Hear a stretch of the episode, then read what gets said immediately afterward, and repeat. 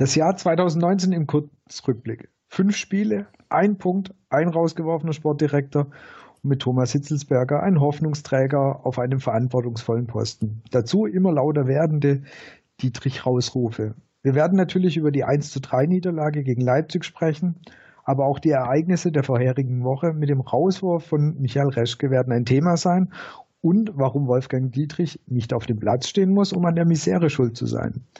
Und damit willkommen zur 62. Ausgabe des Brustring Talks, der jetzt auch auf meinsportpodcast.de erscheint. Mein Name ist Martin und heute wieder mit dabei ist Jasmin. Hallo Jasmin erstmal. Hallo.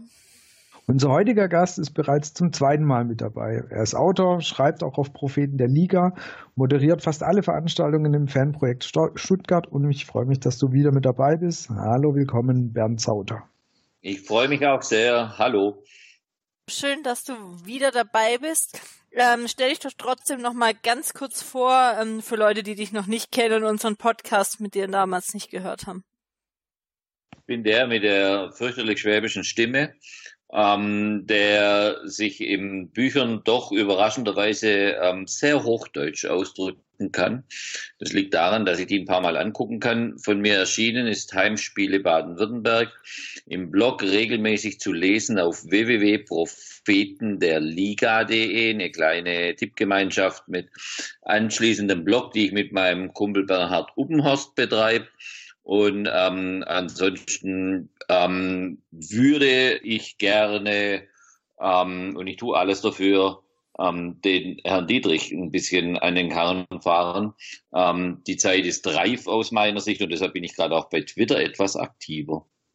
Dann starten wir doch gleich mal mit dem, ja, bisschen besseren Spiel gegen Leipzig, dann aber doch nicht wieder so gut, weil man verloren hat und der Auftritt, sage ich mal jetzt auch noch nicht äh, aus dem Bilderbuch war. Heute Morgen, als ich ins Büro gefahren bin, hatte ich kurz nur das Radio an und da hieß es zum einen, der VfB hat Moral gezeigt, aber dann doch noch verloren. Der VfB hat gut gekämpft, es sollte aber nicht sein. Kann man das wirklich so stehen lassen oder wie siehst du das, Bernd, den Auftritt gegen Leipzig? Der Auftritt gegen Leipzig hat ein paar Elemente gehabt, die wir schon lange nicht mehr gesehen haben im Stadion. Und deshalb ähm, ist es durchaus richtig, dass er tendenziell positiv besprochen wird.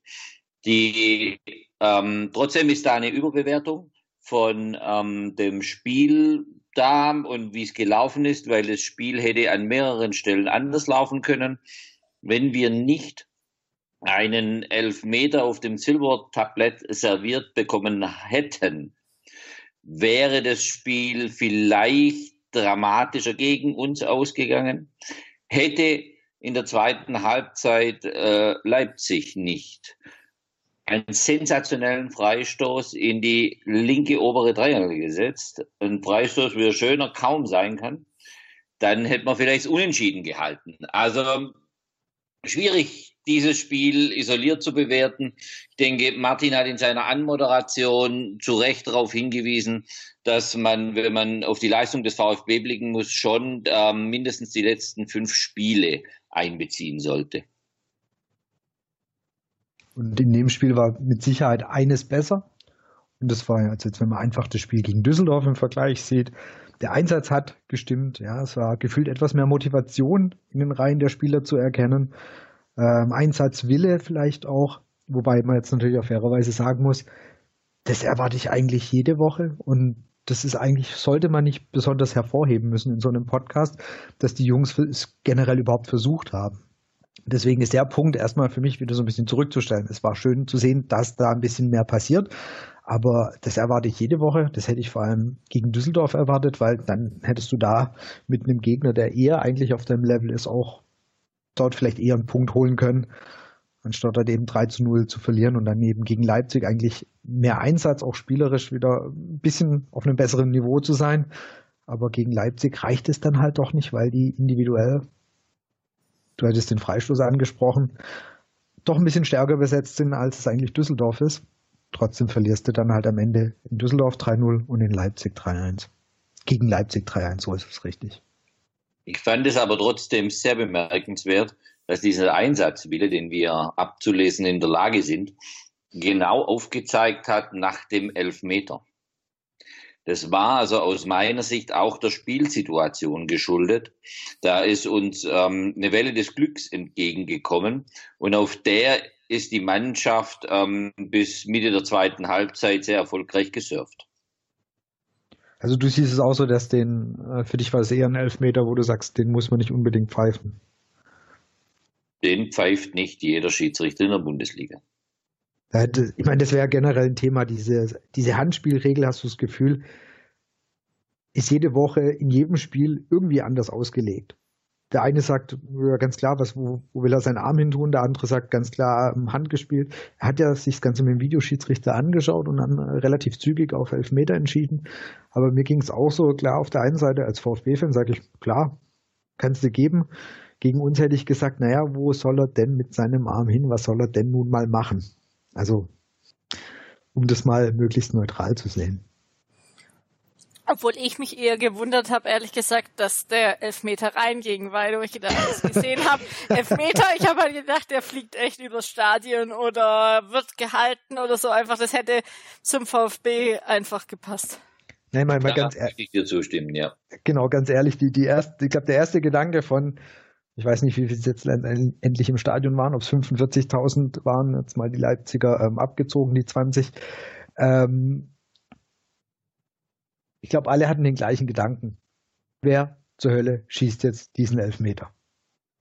Also so ging es mir. Ist ja, der Gedanke ist ja beim VfB und Elfmeter ist ja schön, dass wir einen Elfmeter haben, aber wer bitte soll den jetzt schießen? Fand ich gut letztendlich, dass Zuber sich da die den Ball zurechtgelegt hat und, und die Verantwortung übernommen hat. Fand ich cool, weil ich habe mir echt gefragt, ich hatte mich wirklich gefragt, wer kann das Ding jetzt schießen?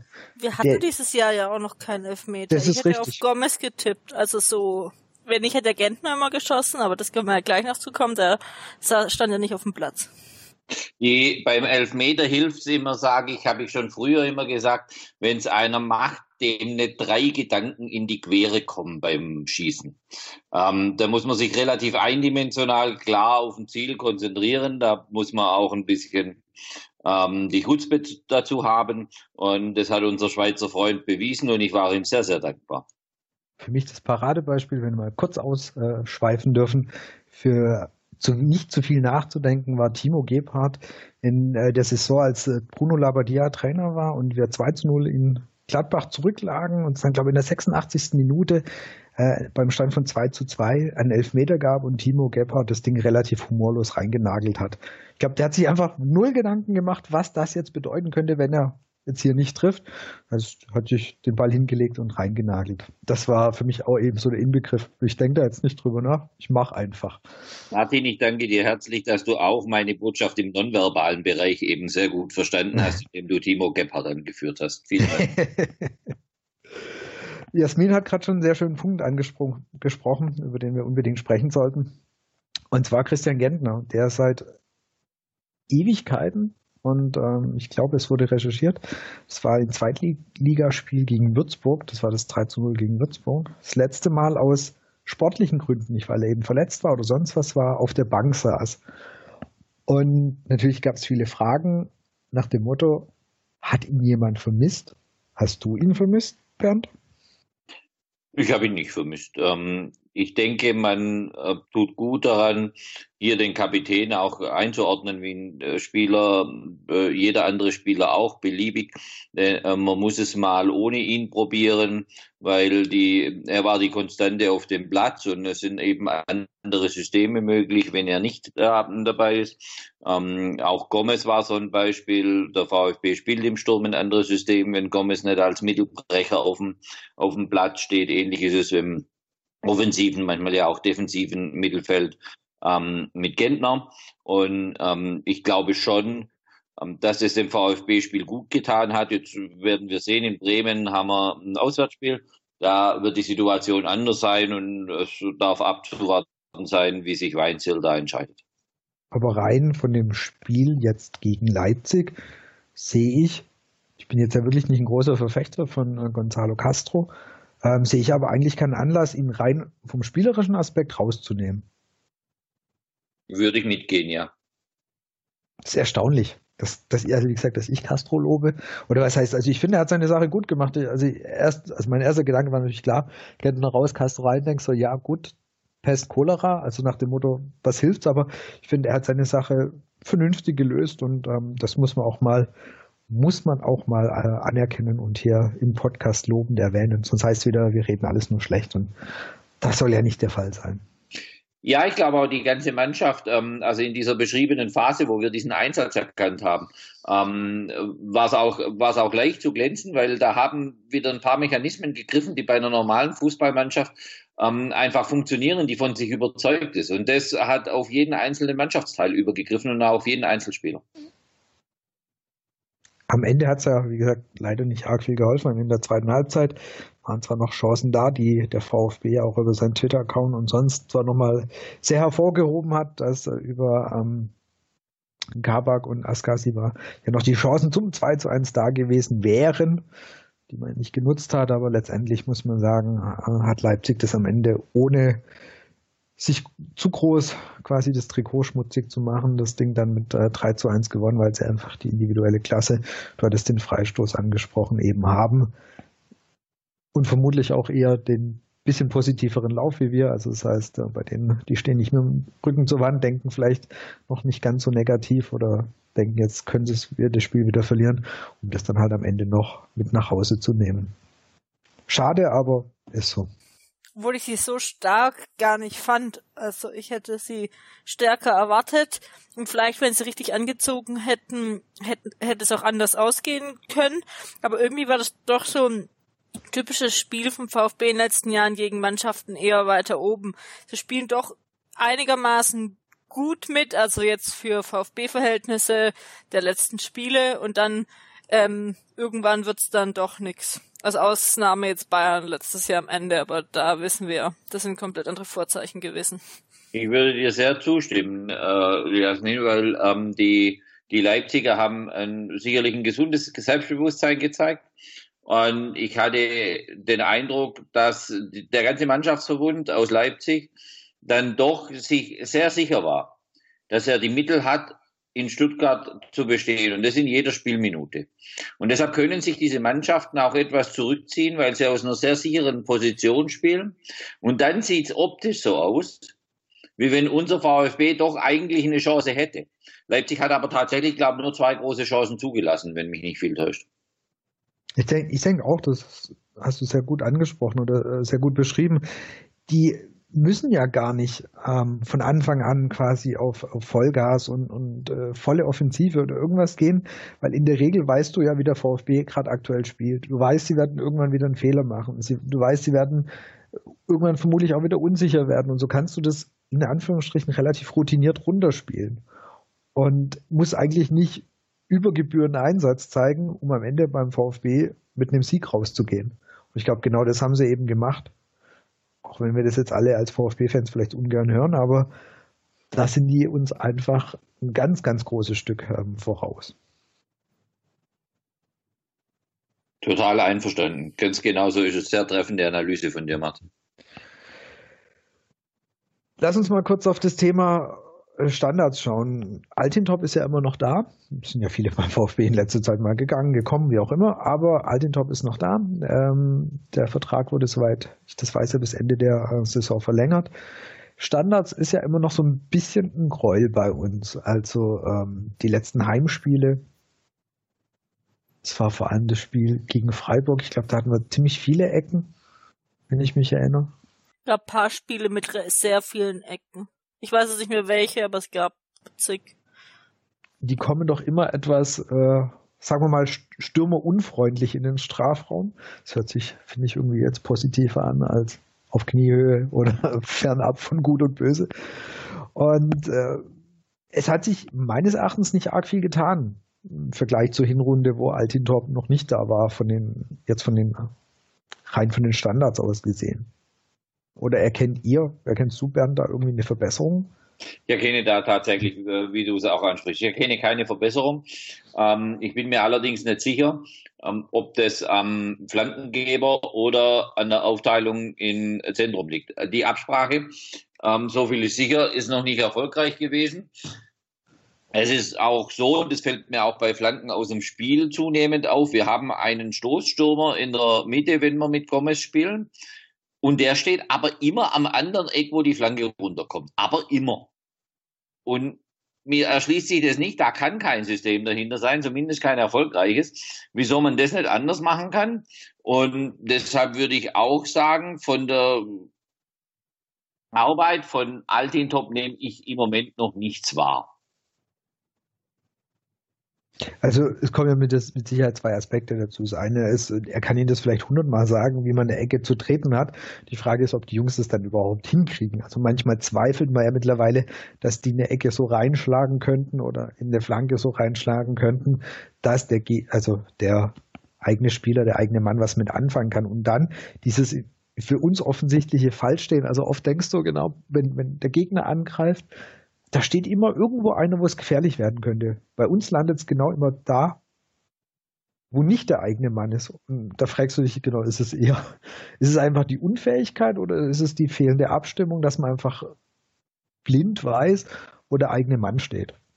Wobei das ja wirklich eine gute Option ist, wie man Sachen einstudieren kann. Wenn man schon nicht so irgendwie spielerisch vors Tor kommt, kann man ja wirklich darüber gehen. Und sie erspielen sich ja in der Regel ähm, viele Ecken und haben, also ich, ich habe es nicht statistisch, statistisch vorliegen, aber haben eigentlich immer mehr Ecken gehabt als die Gegner, die letzten Heimspiele zumindest.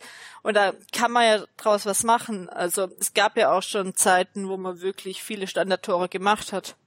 Ich denke auch, also gerade Standards, Freistöße, Flanken, ähm, ist jetzt kein Standard, ich weiß, Dankeschön. Ähm, Eckbälle, das sind Sachen, wenn es spielerisch, wie du sagst, eben nicht läuft, dann muss ich doch versuchen, darüber sowas wie eine Torgefahr zu erzeugen. Und das fehlt mir einfach gerade. Und wir stehen auf Platz 16, wir stehen wirklich nicht gut da. Spielerisch läuft es nicht und dass da einfach. Ich bin mir zwar sicher, dass sie es trainieren, aber ich weiß nicht ganz genau, wie sie es trainieren. Aber da wäre wirklich noch mehr Luft nach oben, um eben mal ähm, Torchancen, Torgefahr zu erzeugen. Und das fehlt leider wirklich ganz stark, auch, auch unter Altintop um einfach auch mal ein Erfolgserlebnis zu bekommen. Und man hat ja eben kopfballstarke Spieler oder große Spieler. Man hat einen Gomez, man äh, hatte theoretisch davor auch mal Gentner, aber auch Baumgartel, wenn der fit ist. Also wir hat, es gibt ja oder Pavard, gibt ja große Stürmer, die oder nicht Stürmer, große Spieler, die dann äh, die sind nicht alle Stürmer, ähm, die da rein oder rein, Ball reinkopfen könnten und haben es ja auch schon ein, zwei Mal gemacht, aber dass man eher vielleicht wirklich darauf ähm, konzentriert, wenn man eigentlich schon einen Trainer hat, hat der das macht. Also ich weiß es auch nicht genau, wie die Aufteilung ist, wurde ja auch wenig kommuniziert. Vielleicht hat er auch andere Aufgaben, aber das war ja damals der eine Punkt, wieso er anscheinend geholt wurde. Ja, sicherlich auch, um in der Analyse zu sehen, ähm, ähm, wo sind die anderen Mannschaften verletzlich, welche Varianten funktionieren. Das ist sicherlich auch eine Transferaufgabe von der Videoanalyse in die Praxis rein, die Altintop begleitet und da sehe ich noch nichts. Das liegt tatsächlich daran, dass die Flanken auf den vereinbarten Zielspieler, das ist zuerst mal Gomez, sonst würde er nicht dastehen, ähm, nicht so oft auftauchen. Und wenn sie dann mal auftauchen, dann habe ich oft das Gefühl gehabt, mir ist eine Szene aus äh, im Heimspiel damals gegen Frankfurt erinnerlich, dann erschrickt Gomez dermaßen, dass er den Ball auch gleich fünf Meter neben vorköpft. Ja, weil auf jeden auf plötzlich kam eine Flanke, da konnte er nicht damit rechnen. Und das ist schon ein Debakel, das dringend abgestellt gehört. Wenn wir jetzt aus dem Spiel schon einen Vorausblick Ausblick auf das Spiel gegen Bremen versuchen würden, irgendwas Positives rauszuziehen. Was könnte das sein? Oder gibt es irgendwas, was uns Hoffnung schöpfen lässt für das Spiel gegen Bremen? Ja, ich bin in Bremen dabei, ähm, vor Ort und ähm, werde mir das antun. Ähm, das könnte helfen, ähm, könnte aber auch tatsächlich, um ernst zu bleiben, ähm, glaube ich schon, dass uns ähm, Bremen auch immer wieder spielen lässt. Wir haben gezeigt, dass wenn wir ein bisschen Räume haben, ähm, dass wir dann ähm, loskommen können. Und Bremen ist eigentlich auch eine Mannschaft, die ähm, sehr im Mittelfeld hin und her spielt und dann schnell über die Außen, über die Mitte kommt, auf jeden Fall dann die Geschwindigkeit erzeugt. Das heißt, für die Geschwindigkeit brauchen sie Tiefe und in der, in der Tiefe haben wir auf der anderen Seite Platz. Ich sehe da schon im System ähm, ganz klar, eine ganz klare Chance. Und historisch haben wir in Bremen meistens 2 zu 2 gespielt. Wenn nichts hilft, dann muss die Historie helfen. Ich glaube schon, dass wir gut aussehen und dann mit null Punkten dastehen. Meinst du nicht mal ein Punkt, so zur Abwechslung? Da Fußball immer wieder etwas von Zufall abhängt, könnte ich mir vorstellen, dass auch mal ein Punkt zur Abwechslung rausspringt. Der wäre mega wichtig, weil im eigentlichen Sinne geht es um das Heimspiel gegen Hannover. Und wenn wir da mit einem Punkt aus Bremen zurückkommen, dann ist der Glaube an den Sieg gegen Hannover doch deutlich greifbarer. Ketzerisch gefragt, verlieren wir in ähm, Bremen. Was denkst du? Ist Weinziel dann gegen Hannover noch auf der Bank? Ich hoffe ja. Erkennst du von ihm eine, oder unter ihm eine Entwicklung oder erkennst du irgendwas, auch bei ihm, wo, der, wo du sagst, ja, das macht dir Hoffnung, dass, wenn er noch da bleibt, dass wir es mit ihm schaffen, noch die Wende hinzubiegen, hinzubekommen? Ähm, ich würde es gerne andersrum drehen. Ich, ich erkenne in einem Wechsel nichts Positives. Ähm, deshalb würde ich, ähm, würde ich sagen, hier müsste mal die Konstanz da sein, weil er hat die Mannschaft zumindest jetzt ein halbes Jahr gesehen und ähm, vielleicht auch in manchen Situationen gemeinsam mit Thomas Hitzelsberger ähm, sollte er weitermachen, bevor da nochmal ein neuer Trainer da irgendwie im Nebel rumstochert, ähm, wo auch überhaupt kein Name auf dem Markt ist, der jetzt irgendwelche Fort Fortschritte bietet. Ähm, deshalb würde ich dazu tendieren, den ähm, Weinzel zu lassen, obwohl ich tatsächlich jetzt auch nichts Besonderes Gutes ähm, über seine Arbeit sagen kann. Ähm, es ist so, die aus meiner Sicht das Umfeld und ähm, beim VfB viel zu oft hat, wenn es schief geht, immer den, den Wunsch, das ist sehr menschlich, das ist ein psychologisch normaler, normaler Vorgang, dass wir, wenn es nicht läuft, dann wollen wir was tun oder wir wollen sehen, dass jemand etwas tut dagegen. Ja, also die, die, das ist ein ganz, das ist ein ganz normaler Faktor. Das ist was im Ärger, also muss man was tun. Und deshalb wird bei uns immer sehr schnell Trainerwechsel gefordert. Er war in mehr als der Hälfte aller Trainerwechsel waren, hat man hinterher gesagt, das war vielleicht zu früh und man hätte doch. Und ähm, da jetzt auch in historischer Art und Weise erwiesen ist, dass ein Trainerwechsel beim VfB keinen dauerhaften Vorteil bringt, würde ich dafür plädieren, dass der Weinziel zuerst mal bleibt oder wenn, meines Erachtens, wenn sie sich wirklich entscheiden sollten, nochmal auf der Trainerposition was zu tun, um nicht den gleichen Fehler wie in der letzten Saison zu machen, dann holst du dir wirklich einen, von dem du weißt, der ist nur da, den Arsch zu retten. Und dann zu sagen, aber für den Sommer, so wie man das eigentlich auch schon mit Typ Stevens gemacht hat, zweimal, für den Sommer mal wieder der berühmte Neuaufbau, aber dafür dann mit einem Trainer, den ich mir in Ruhe raussuche und mit dem ich dann hoffentlich irgendwann mal zusammen sowas wie eine Idee, ein Konzept entwickle, wo die Reise mit dem VfB hingehen soll. Also das wäre meine Idee bei einem erneuten Trainerwechsel, dass du dann wirklich nur einen brauchst, diesen, diesen berühmten Motivator, der es einfach nur schafft, die Jungs nochmal aus, aus dem Loch rauszuholen, wo es auch nicht mehr um spielerische und Entwicklung geht, sondern nur noch äh, darum geht, die irgendwie nochmal zu pushen.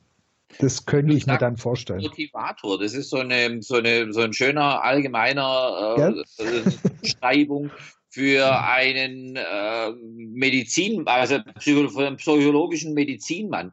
Ähm, A, wen, wen, wen siehst du da? Und B, wieso muss der noch motivieren? Glaubst du, dass die Mannschaft nicht motiviert ist im eigentlichen Sinne?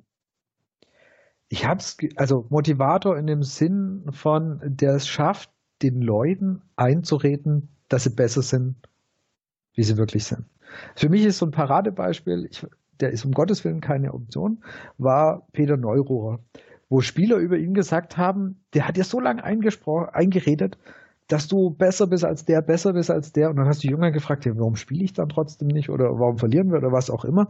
Der hat die Leute stark gemacht. Und ich glaube, so einen brauchst du. Und ich weiß nicht, ob, ob, ob äh, Weinziel das quasi gerade schafft, die Leute so stark zu reden.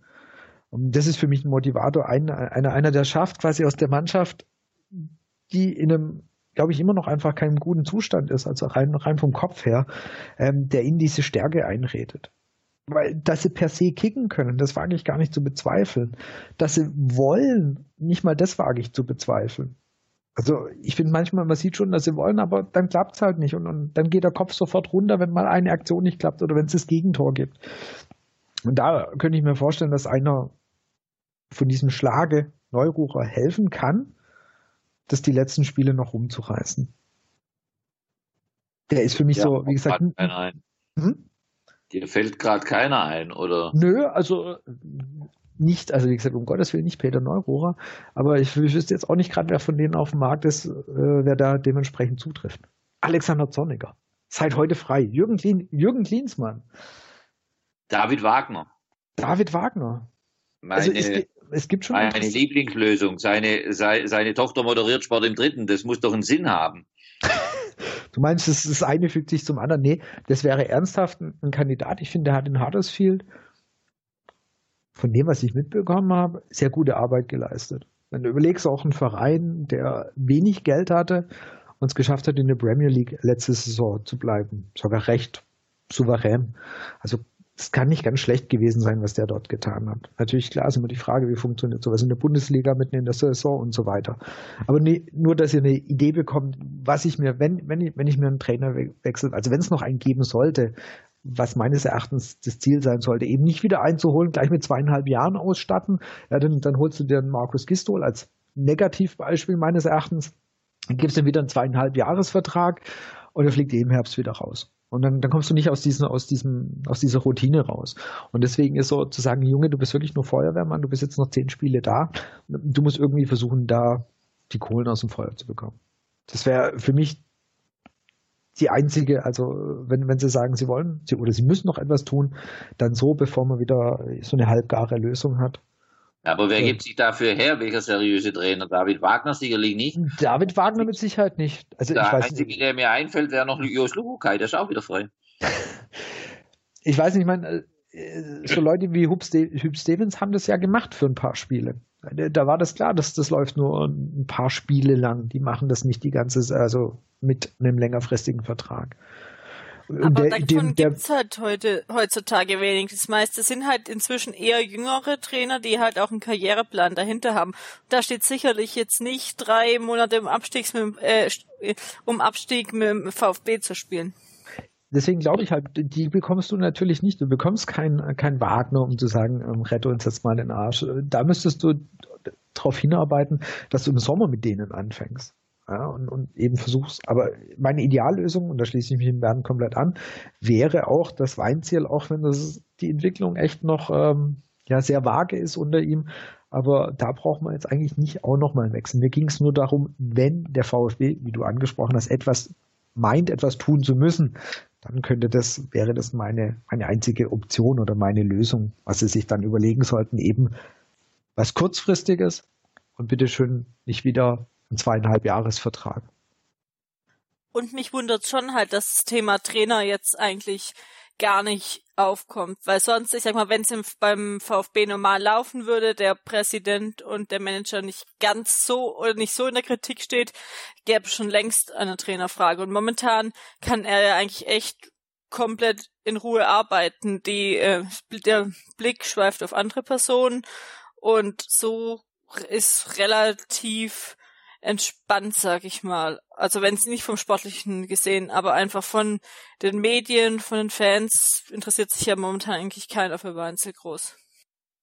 Keine Nein, würde ich, würde ich ja. sagen, weil ähm, ein Trainer, der ähm, jeden Spieltag äh, garantiert bekommt, dass er bis zum nächsten Spieltag arbeiten darf, ähm, weiß auch schon, dass er selbst auf der Abschussliste ist, aber da muss er auch bloß auf den Tabellenplatz gucken, dann weiß er das auch. Ähm, aber ich denke, ich, ich, würde in dem Punkt zustimmen, dass er in Ruhe arbeiten kann, ähm, weil als Bundesliga-Trainer in diesem Geschäft muss man wissen, auf was man sich einlässt. Und wenn man um seinen Arbeitsplatz fürchtet, äh, dann sollte man bitte nicht Bundesliga-Trainer werden. Ähm, insofern ja, der kann in Ruhe arbeiten, weil er das Business kennt. Jetzt hat Jasmin ja. schon die anderen Personen angesprochen, die gerade eher im Fokus sind. Und das ist natürlich eine wunderbare Überleitung in, äh, sag mal, den zweiten Teil von der heutigen Aufnahme. Es hat sich ja im Umfeld mal wieder einiges getan. Und äh, wie wir alle wissen, Reschke wurde entlassen letzte Woche. Hitzelsberger, ein Hoffnungsträger, wurde als Smart Move von Dietrich installiert. Damit ist er erstmal, ist er so ein bisschen aus dem gröbsten, aus der gröbsten Angriffsfläche draußen, weil nämlich er hat es geschafft, jemanden zu installieren, von dem die Leute sagen, ja, das ist ein netter Kerl, dem traut man was zu, der hat eine gewisse Verbindung zum VfB, er ist ein Sympathieträger. Hitzelsberger. Was und wie er tun kann, wissen wir alle noch nicht. Wir hatten schon mehrere Neuanfänge auf dieser Position oder auch Neuanfänger auf dieser Position. Das kann gut sein, das kann schlecht sein. Ein gutes Beispiel, weil viele sagen, ja, was hat er denn bisher geleistet, der Thomas Hitzelsberger? Es gibt Sportdirektoren wie ähm, der Eberl in Gladbach, die haben davor auch noch nichts geleistet, aber den Eberl würde ich denken, würden sehr viele unterstellen, dass er einen ganz guten Job macht. Also das heißt, es muss grundsätzlich nicht schlecht sein, dass der davor noch nicht Sportdirektor war. Also so gesehen, ich denke, die Position an sich ist mit Hitzelsberger, da würden die wahrscheinlich die wenigsten widersprechen, würden sagen, ist eigentlich ganz gut besetzt. Aber jetzt geht es um den Mann, der so ein bisschen sich versucht, aus, ja, aus dem Blickfeld raus zu manövrieren mit dieser Aktion. Und da hat Bernd einen wunderbaren Tweet heute geschrieben. Es gab jetzt ja sehr viele äh, auch Artikel in der ja, einerseits in den Stuttgarter Nachrichten und vor allem dieser Artikel auch bei SWR aktuell, die ja versucht haben zu sagen, hey, lass doch jetzt mal den Dietrich machen, nehmt mal die Kritik raus und unterstützt endlich äh, die Mannschaft oder unterstützt den Verein. Und hast du geschrieben heute, ja, Dietrich schießt keine Tore, aber er verballert die Werte des Vereins VfB, Geld, das wir nur einmal haben, anstatt der uns früher ausgezeichneten Aufrichtigkeit, die alle Fans verdient haben. Darum für die Zukunft unseres Vereines Dietrich raus. Und jetzt dein Einsatz, Bernd. Äh, Geld, das wir nur einmal haben, zielt natürlich klar auf die Ausgliederung. Die Ausgliederung ist richtig. Ähm, aber das sind Werte des Vereines. Wir verkaufen einen Teil ähm, des, ähm, des Wertes unseres Vereines mit der Ausgliederung. Dafür bekommen wir Geld. Das ist eine Nullsummenrechnung, wenn wir das Geld wieder zum Fenster rauswerfen. Da hat Dietrich maßgeblich dazu beigetragen, fast möchte ich sagen alleine, indem er ähm, Schindelmeiser durch Reschke ersetzt hat, eine, ähm, eine alte, offensichtlich eine wundervolle Männerfreundschaft ähm, daraus entstanden ist und die beiden haben also mit Wucht und mit überflüssigen Verträgen und mit einem selbstgefälligen Handeln, bar jeder Kontrolle, dieses Ausgliederungsgeld bis auf ein paar Kröten, die wir ins Nachwuchsleistungszentrum äh, gesteckt haben, haben sie also im Alleingang verballert. Das ist das ist Erste. Wenn wir dies, dieser Kreislauf, wenn wir auch nochmal einen Investor finden, können wir nicht mehr lange durchhalten, weil irgendwann sind die Werte des Vereins ähm, dann endgültig ähm, irgendwelchen Spielerberatern oder Spieler in die Pensionen geschrieben. Das ist das Erste, was ich äh, deutlich kritisiere. Dann ähm, kritisiere ich den Anstand von ähm, Dietrich, das ist ein ähm, Repräsentant unseres Vereines. Das ist auch, weil wir uns zum Verein bekennen, ein Repräsentant von jedem Mitglied und von jedem Fan. Als solcher agiert er in einer Art und Weise, ähm, die nicht solidarisch ist, die nicht kameradschaftlich ist, die keinen Sportsgeist hat, Zuletzt das Beispiel üble Nachrede gegen Schindelmeiser auf dem Fantag. Das sind Dinge, die man sich einfach stecken lassen kann. Das Schlimme ist, er meint es ernst und er ist ein ähm, solchen ein, ein böser, nachtretender Mensch, wie er in diesem Moment auch rüberkommt. Das ist also eine charakterliche Eigenschaft, die ihm abgeht und die ihn nicht qualifiziert ähm, beim VfB ein Präsident zu sein. Wir, die Insider wissen, dass er auch noch einen cholerischen Kontrollcharakter hat. Ähm, das tut den VfB-Gremien in der Gesamtheit nicht gut und ähm, hat also nichts mit Teilhabe und einem Verein zu tun, der auf demokratischen Grundsätzen beruht. Dann den letzten ähm, Punkt möchte ich gern auch noch äh, kommentieren, das ist die Aufrichtigkeit sicherlich nicht der letzte Punkt in der Liste der Verfehlungen, aber äh, den letzten Punkt, den ich in den Twitter-Tweet untergebracht habe. Ähm, die Aufrichtigkeit, damit meine ich, ähm, das Ja zum Erfolg und die damit verbundenen Aussagen.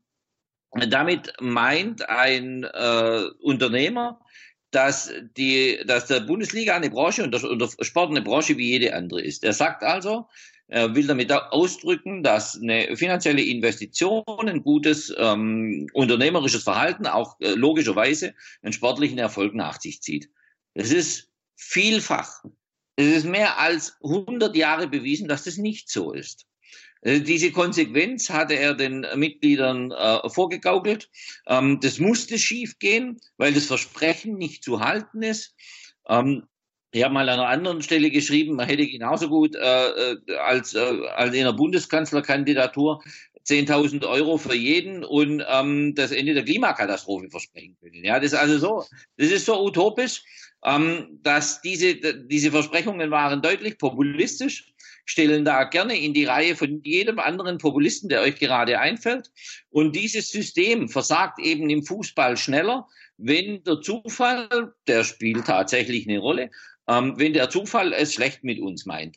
In, es gab eine Rückrunde, da hat der Zufall relativ sehr gut mit uns gemeint. Auf die wird sich immer wieder bezogen. Das kann ich tatsächlich nicht hören. Das sind normale Ausschläge in einer, in, in einer Zufallskurve, die, ähm, die, die einfach drin sind. Und sicherlich sind wir jetzt etwas ähm, auch mit großem Pech äh, versehen. Aber das ist halt drin und man sieht, dass, die, ähm, dass dieser siebte Platz von der letzten Saison nicht logisch war, sondern dass er einfach schlicht und ergreifend nicht untermauert werden kann. Wenn das ein logischer ähm, Erfolg gewesen wäre, dann hätten wir jetzt wieder siebter oder zumindest ähnlich werden müssen. Sind wir aber nicht. Das sind drei Gründe, die ich stark kritisiere und deshalb fordere ich den Rücktritt von Dietrich, weil es geht mir da nicht um diese Saison, sondern es geht mir um die Zukunft des VfB und die Identifikation von Mitgliedern und Vereinen mit dem VfB. Soweit mein Plädoyer. Sehr schön. Sehr schön und sehr ausführlich und ähm, ausreichend erklärt oder schön erläutert. Du hattest am Anfang von deinem Tweet ja auch gesagt, Dietrich schießt keine Tore. Und das ist ja auch das, was in dem SWR-Artikel von, von Werle ja eben zum Ausdruck kam. Er steht ja nicht auf dem Platz, er kann ja nichts dafür. Das ist natürlich de facto richtig. Und natürlich kann er auch mehr oder weniger nichts für die Spieler, die da sind. Oder für den Kader kann er ja im engen Sinn auch nichts. Das ist ja alles so richtig und da hat ähm, Jens, unser Co-Moderator, der heute nicht mit von der Partie ist, ein sehr, auch einen sehr schönen Tweet dazu geschrieben, den ich jetzt auch hier zitieren möchte erinnert alles so ein bisschen an ein Kind, das einfach gar nichts für die Schule macht und dementsprechende Noten bekommt, was die Eltern nicht daran hindert, das Bildungssystem und die Lehrer für das Schicksal ihres Nach Nachwuchses verantwortlich zu machen.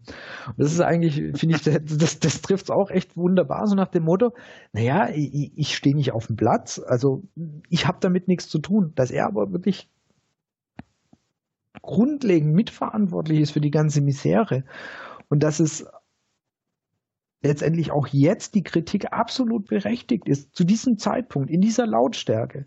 Und ich möchte wirklich dem Herrn Werle vom SWR sagen, der zwölfte Mann ist da und alles andere ist eine, wirklich eine absolute Lüge. Der VfB wird unterstützt von seinen Fans. Die fahren zu Tausenden, 4500 nach Düsseldorf. Sonntags, wann war es? 18.30 Uhr der Kick. Es ist unterstützt worden gegen Leipzig. Erst nach dem 1 zu 3 sind die Dietrich-Rausrufe gekommen. Der zwölfte Mann ist definitiv da. Das ist eine ganz schlechte Ausrede, zu sagen, die Fans müssen jetzt den Verein unterstützen. Man muss jetzt zusammenhalten und bitte alle, alles außenrum äh, bitte ausklammern, weil es geht nur um den Klassenerhalt. Und damit, mit dieser, mit dieser Argumentation begibst du dich ja immer wieder in diese, ja, in diesen, in diesen Kreislauf rein. Weil jetzt natürlich, ja, jetzt darfst du nicht kritisieren. Ja, dann halten sie irgendwie vielleicht doch die Klasse. Süße hat ja alles funktioniert. Jetzt braucht er auch nicht mehr kritisieren. Wenn nicht jetzt, wann dann? Der Typ ist 30 Monate da. Ja? Und hat den dritten Sportdirektor, den dritten Trainer auf dem Gewissen. Das Geld hattest du schon angesprochen. Wie lange sollen wir ihn denn noch machen lassen? Also ich verstehe das gar nicht, was da diese Artikel sollen, wie lange wollt ihr denn noch machen lassen? Wie tief soll denn der VfB, gelinde gesagt, noch in die Scheiße reingeritten werden?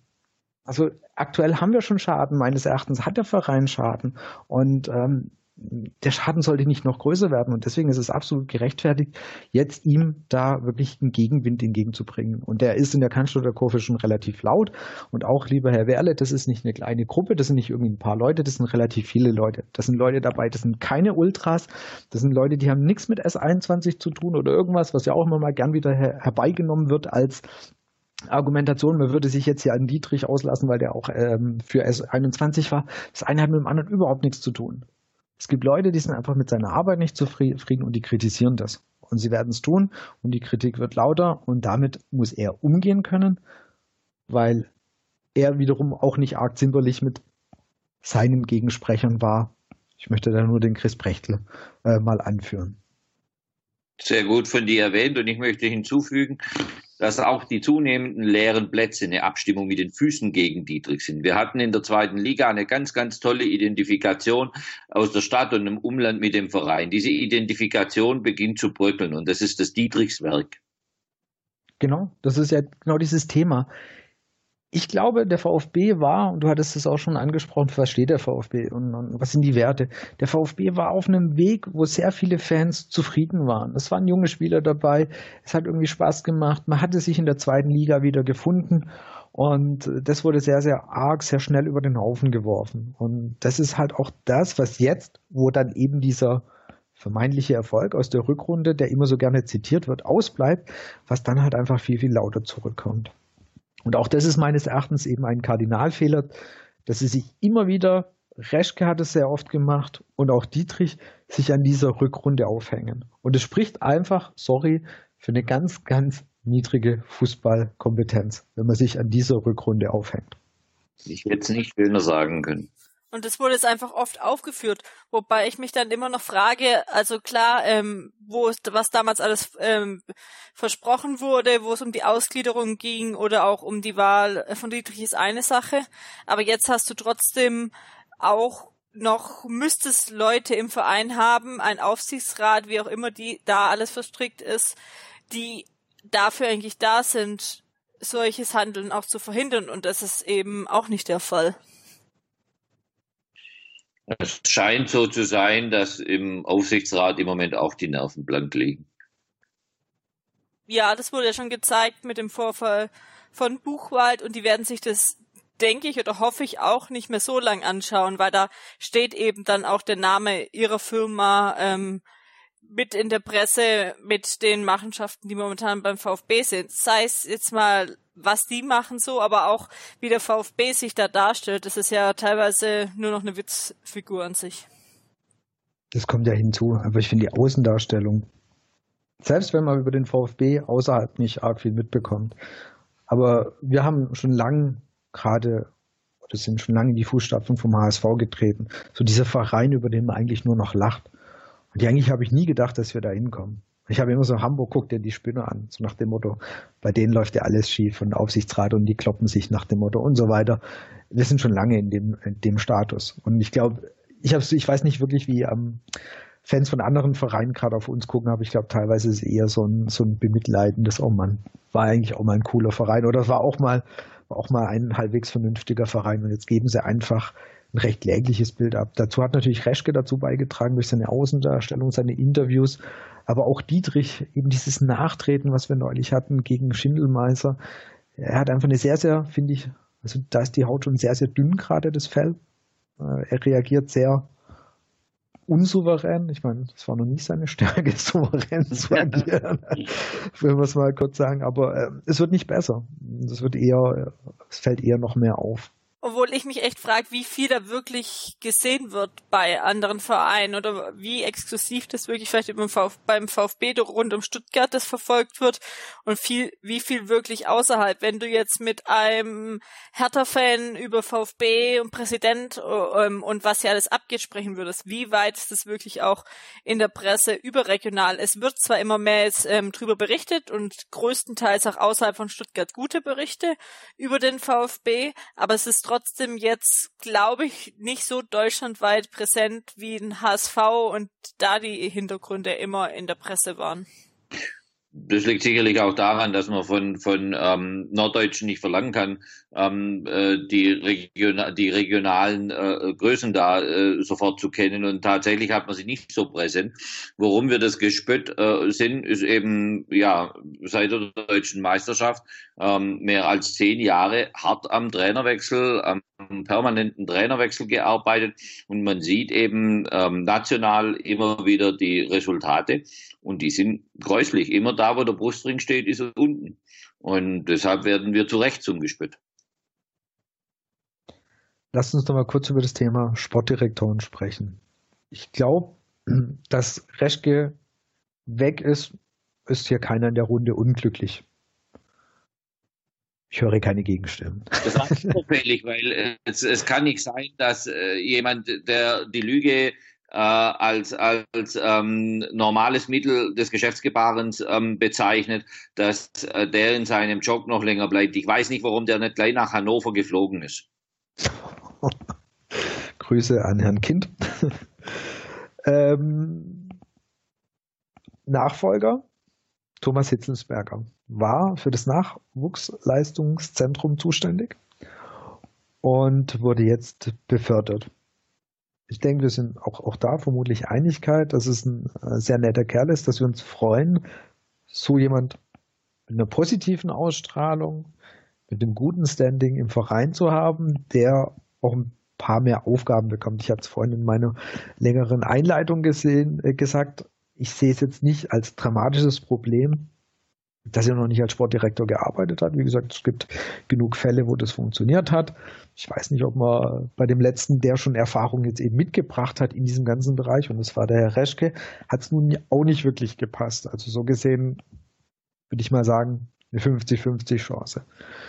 Dass es ein smarter Move war von Dietrich, denke ich, das steht auch außer Frage, weil damit hat er sich aus der Schusslinie genommen.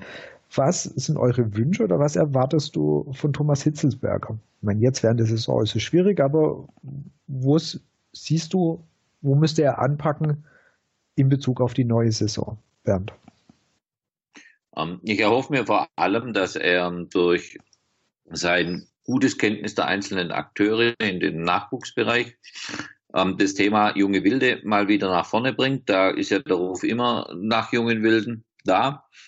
Und keiner kann es nach meiner Überzeugung besser. Er hat sehr gute Arbeit geleistet, indem er wieder viele Talente ähm, in die Jugend gebracht hat, allein schon, wenn man ihn kennt, ja, allein schon durch Persönlichkeit und durch sein seriöses Auftreten. Ähm, deshalb finde ich ihn, fand ich ihn da an der Stelle schon gut. Und das, was jetzt passiert, ist aus meiner Sicht der nächste logische Schritt, dass wir nicht immer in der Türkei irgendwelche Supertalente einkaufen müssen, ähm, die dann gut sind und die unserem eigenen Nachwuchs äh, den, den Platz wegnehmen. Ähm, das, ist ein schlechtes, das ist ein deutlich schlechtes Zeichen gesetzt worden, wobei man sagen muss, der Kabak ist echt, echt eine geile Waffe. Ähm, ja, hätte man vielleicht im Nachwuchsbereich in, in, in dem Maße noch nicht gehabt. Aber die zukünftigen Kabaks, ähm, die sollen bitte aus Cannstatt vom Nebenplatz kommen. Das wäre mein Wunsch. Und da ist er ja eigentlich ein, wie gesagt, wie du schon gesagt hast, ein guter Ansprechpartner, weil er war jetzt im Nachwuchsleistungszentrum und ich denke, er hat, er weiß eher, dass dieser Jugendbereich, dass es wichtig ist und vielleicht ist er einfach durch seine Vorarbeit eine gute Schnittstelle jetzt in den Profibereich rein. Also das wäre auch meine Hoffnung. Ich hätte, noch einen ganz, ich hätte noch einen ganz konkreten Wunsch, der schau gleich erzählt.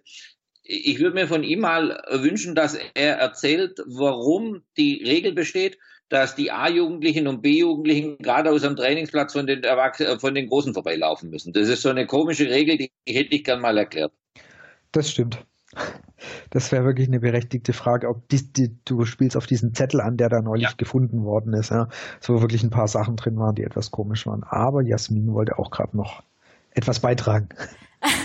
ähm, ich finde es aber klar, es ist wichtig, aber äh, das ist für mich eher was langfristigeres. Also man hatte jetzt zwei ähm, Spiele der U19 jetzt schon mal oben. Es kommen auch gute nach, aber im Sommer kann man jetzt nicht den halben Kader austauschen mit Jungen. Also da ist für mich ein muss ein Konzept her, wie man den Kader bestmöglich aufräumen kann, schauen kann, wer bleibt, wer nicht, je nachdem in welcher Liga natürlich und dann auch dementsprechend Verstärkung holt. Das ist für mich jetzt nicht nur getan, dass irgendwann äh, in zwei Jahren ein paar U19-Spieler da in der Startelf vielleicht mal stehen. Also da steht für mich jetzt mehr dahinter. Klar, es ist wichtig ähm, und ich hoffe einfach auch, dass er jetzt nicht einfach verheizt wird, ähm, weil ich könnte mir vorstellen, dass er gut reinpasst, je nachdem, wenn er noch jemand neben sich hat, da das gut darstellen kann, auch als Repräsentant, was er genau macht, oder mit welcher Leistung und Kenntnis weiß ich nicht, aber im Verein tut er, denke ich, sicherlich sehr gut. Ich glaube, da sind wir uns einig. Es ist einfach das Gefühl, so eine Stimme der Vernunft oder er strahlt einfach so viel mehr VfB oder so viel mehr Mensch aus, wie das die anderen zwei Herren, der eine ist noch da und der andere ist nicht mehr da, getan haben. Wo wir gerade beim Thema Menschen sind, möchte ich noch allen, die irgendwelche homophoben Kommentare geschrieben haben, sagen, Leute, ihr habt echt den Schuss nicht gehört. Hier wird der Mann die Leistung von Hitzelsberger bewertet und nicht irgendwie seine Sexualität. Alle, die da irgendwelche homophoben Kommentare geschrieben haben, sucht euch ein Leben. Ich verstehe es nicht. Unterstreichen. Aber jetzt trotzdem nochmal, also sorry, äh, äh, unterschreibe ich auch, aber nochmal wirklich, was soll, oder ich kann es noch nicht einschätzen, was er wirklich da im Sommer machen soll, muss, er muss eigentlich komplett aufräumen. Es gibt stehen Vertragsverlängerungen oder nicht von einem Beck, Gentner, Aogo an, aber man weiß momentan auch noch nicht in welcher Liga. Also das ist jetzt keine einfache Aufgabe für einen komplett neuen ähm, neuen Manager und je nachdem bin ich auch gespannt, wie viel Netzwerk er vielleicht hat, um da vielleicht doch gute Spieler heranzuschaffen, natürlich auch mit einem begrenzten Budget in Stuttgart. Er hat ja schon gesagt, dass er das nicht alleine machen möchte und alleine machen wird. Das heißt, man ist da definitiv auf der Suche nach jemandem, der ihn da unterstützt, der eigentlich diese Sportdirektorenaufgabe ähm, oder diese, diese, diese Manageraufgaben übernimmt. Wer das sein wird, wird natürlich sehr, sehr interessant. Es schweben ja noch so Namen durch die Stuttgarter Presse oder generell durch ja, die Gerüchteküche. Klinsmann wird mal immer wieder genannt, der zufällig heute auch mal wieder zu Besuch in Stuttgart ist oder gestern oder heute äh, zu Besuch in der heimischen Bäckerei war. Und äh, Rangnick ist mal kurz durchgeschwirrt, auch von Chris Brechtel ins Spiel gebracht, wobei beide kann man sich so ganz, ganz schwer vorstellen, wenn du auf der einen Seite einen von den Kandidaten wie Klinsmann oder ähm, eben Rangnick siehst und auf der anderen Seite siehst du Dietrich, dann weißt du, das kann eigentlich so nicht gut gehen.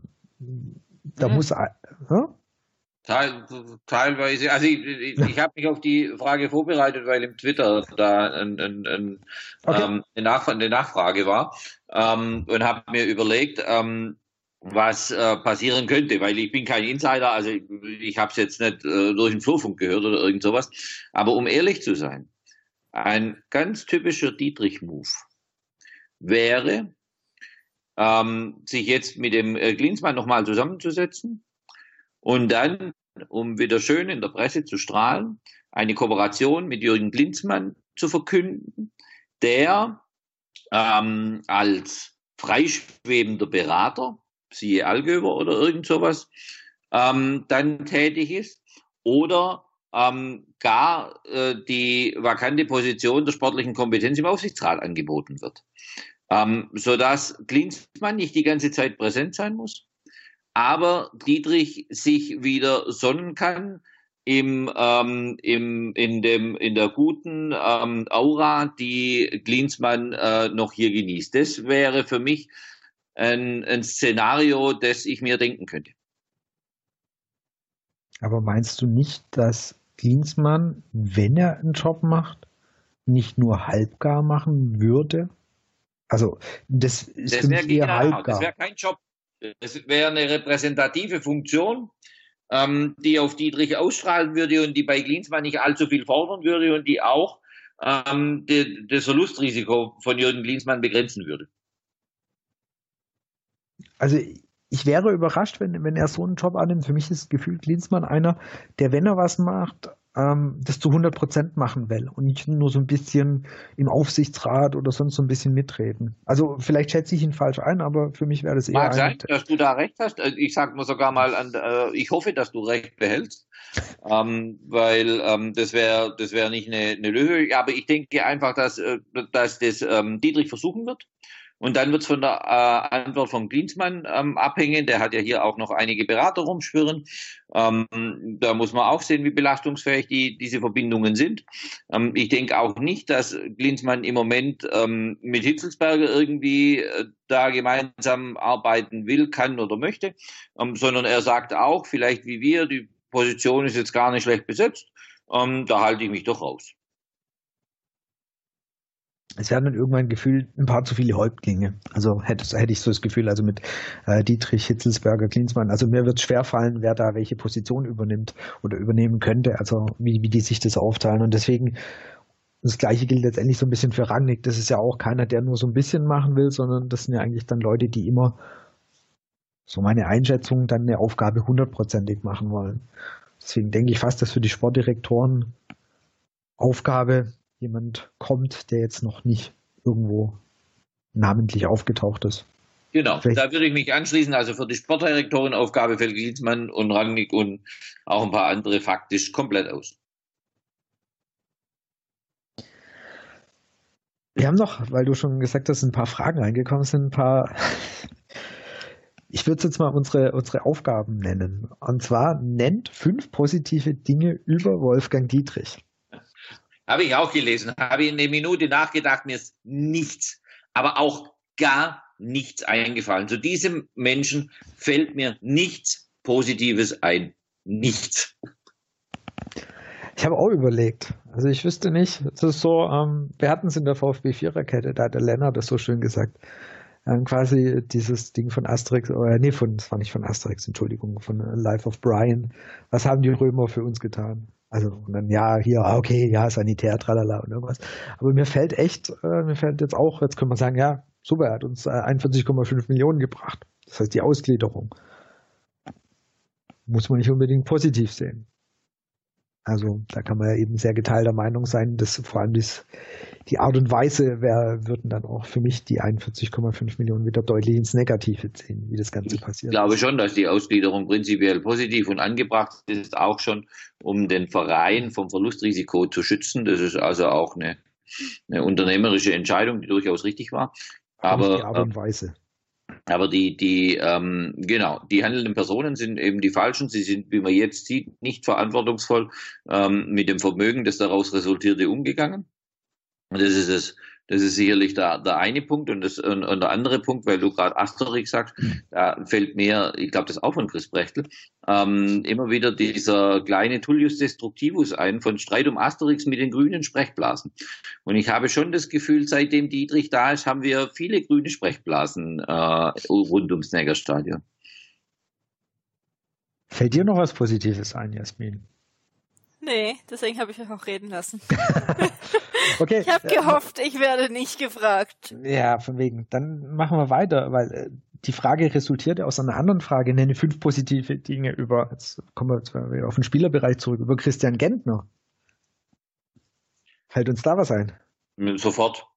Ähm, ich halte Christian Gentner für einen sehr, sehr feinen Charakter.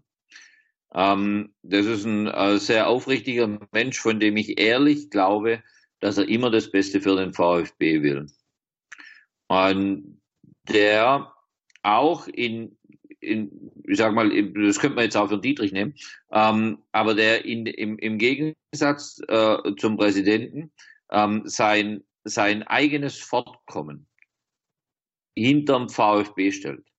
Und das finde ich egal ob er auf der Ersatzbank sitzt, egal wie er gerade performt, ähm, finde ich das aller Ehren wert. Äh, Christian Gentner ist einer, der in ähm, vielen, vielen, vielen Jahren VfB mir noch kein einziges Mal durch ein riegeldoofes Zitat oder einen blöden Satz ähm, aufgefallen ist und dem hat man oftmals das Mikrofon unter die Nase gehalten, auch in Situationen, wo wir alle kein Mikrofon sehen wollten.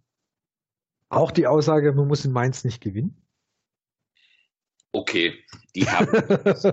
also mir würden da gerade. Die habe hab ich vergessen. Die habe ich vergessen. Ich gebe es zu. Oder äh, ja. verdrängt. Düsseldorf und Freiburg ja. sind keine Endspiele.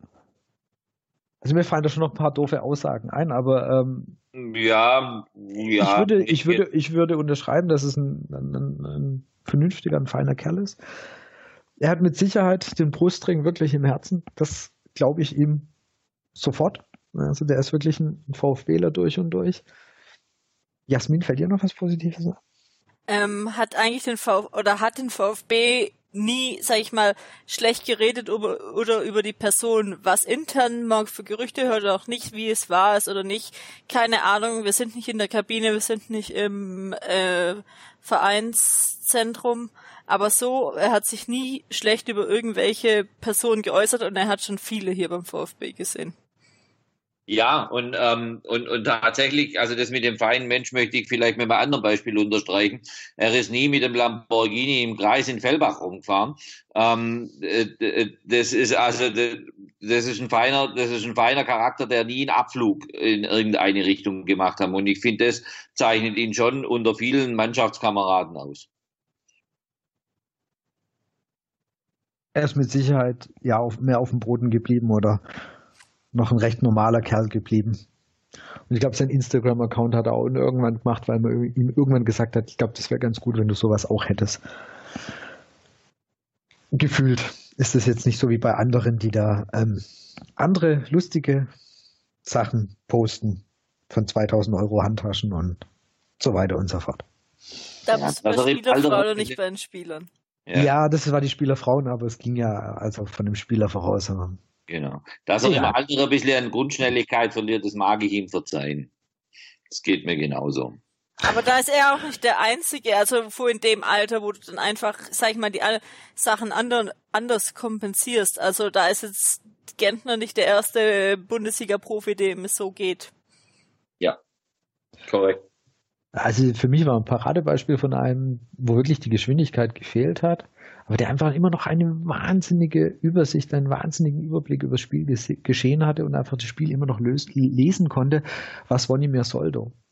Der hat, der war wirklich am Ende nicht mehr der schnellste. Aber du hast das Gefühl gehabt, der ist immer noch einfach richtig gestanden, weil er ganz genau wusste, was als nächstes passiert. Und da ist er ganz gemächlich hingelaufen und hat dann halt die Situation geklärt oder den Angriff abgefangen, was auch immer.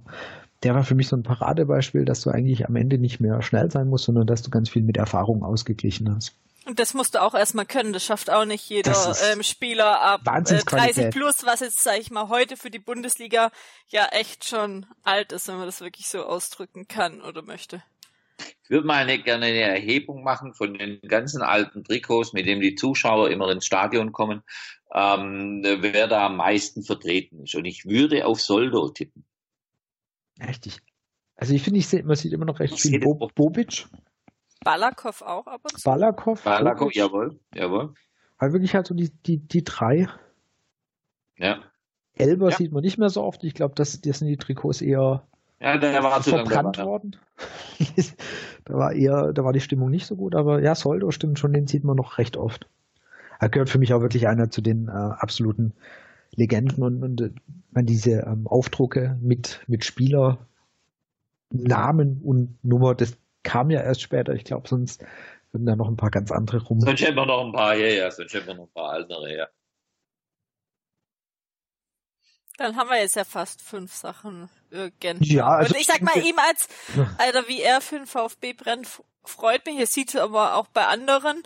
Und er macht jetzt auch groß keinen Stunk, wenn er jetzt eben auf der Bank sitzt. Also, wenn er es über Leistung jetzt wieder zeigen würde, dass er auf dem Platz steht, dann okay. Und da sehe ich jetzt, denke ich, auch ein, oder ein Weinze, der das dann wirklich auch so betrachtet und auch anderen Spielern immer wieder eine Chance gegeben hat, sich über Leistungen ähm, in die Mannschaft zu spielen, auf die Bank, auf die Tribüne, was für Konstellationen wir schon hatten. Und das jetzt auch sicherlich auch mal anderen Spielern zeigt, dass sie nicht unantastbar sind. Und man hat ja in den Spielen davor schon gesehen, dass er immerhin früher ausgewechselt hat. Und ja, mich würde für Gentner freuen, wenn er über die Leistung wieder in die Mannschaft kommt und vielleicht dann auch äh, zum Klassenerhalt beitragen kann. Die nächste Chance dazu haben wir am Freitag gegen Werder Bremen. tendenziell die Chance, drei Punkte zu bekommen. Schön wäre es, wenn wir mal keine drei Gegentore bekommen. Es wird interessant zu sein, ob eben gerade die Position Gentner hatten wir gerade angesprochen oder Castro hatten wir. Bleibt es dabei? Vermutlich wird es von der, von der Ausrichtung her, kann sein, dass es wieder wie, wie gegen ähm, Leipzig laufen wird, einfach dadurch, dass ja Gonzales weiterhin gesperrt ist. Das heißt, ich könnte mir vorstellen, dass eben dieses 5-4-1 weiter beibehalten wird. Einfach dadurch eben, dass Gomez als einzelne, einzige Spitze vorne drin steht, dass wir eigentlich gar nicht viele andere Optionen haben. Da hatte der Frank Teufel äh, über Twitter eine Frage gestellt, wie kriegen wir den hinten den Laden dicht? An sich an der Qualität von den Jungen mangelt es nicht. Du hast, du hast Kabak angesprochen vorhin, Bernd. Ähm, der ist ja nicht schlecht und, und eigentlich Pavard ist auch nicht schlecht. Viele von den Gegentoren oder ich glaube diese ganze Gegentorflut, da, da passiert so viel im Kopf. Das heißt, meines Erachtens, es liegt nicht mal unbedingt an den Spielern. Es muss nur im Kopf diesen Klick machen dass sie es mal wieder schaffen, ohne drei Gegentore auszukommen.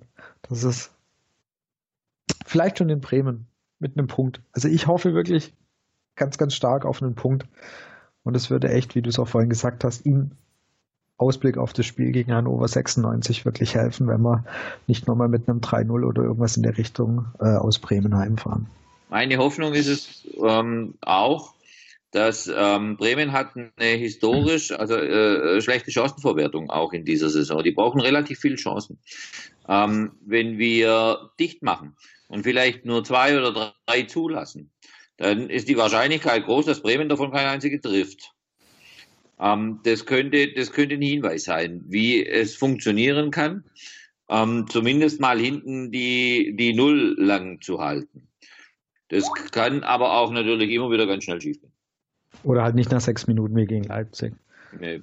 Ja, und ich meine, Bremen hat sich in Berlin wirklich auch schwer getan. Die waren wirklich nicht gut, hatten in der 96. Minute quasi ihre erste Chance und dann ihr Tor. Und vielleicht drücken wir mal die Daumen und gucken ein bisschen positiv auf die nächsten Wochen. Ist vielleicht der Auftakt zum Klassenerhalt wird in Bremen gemacht und es wird ein Punkt mitgenommen.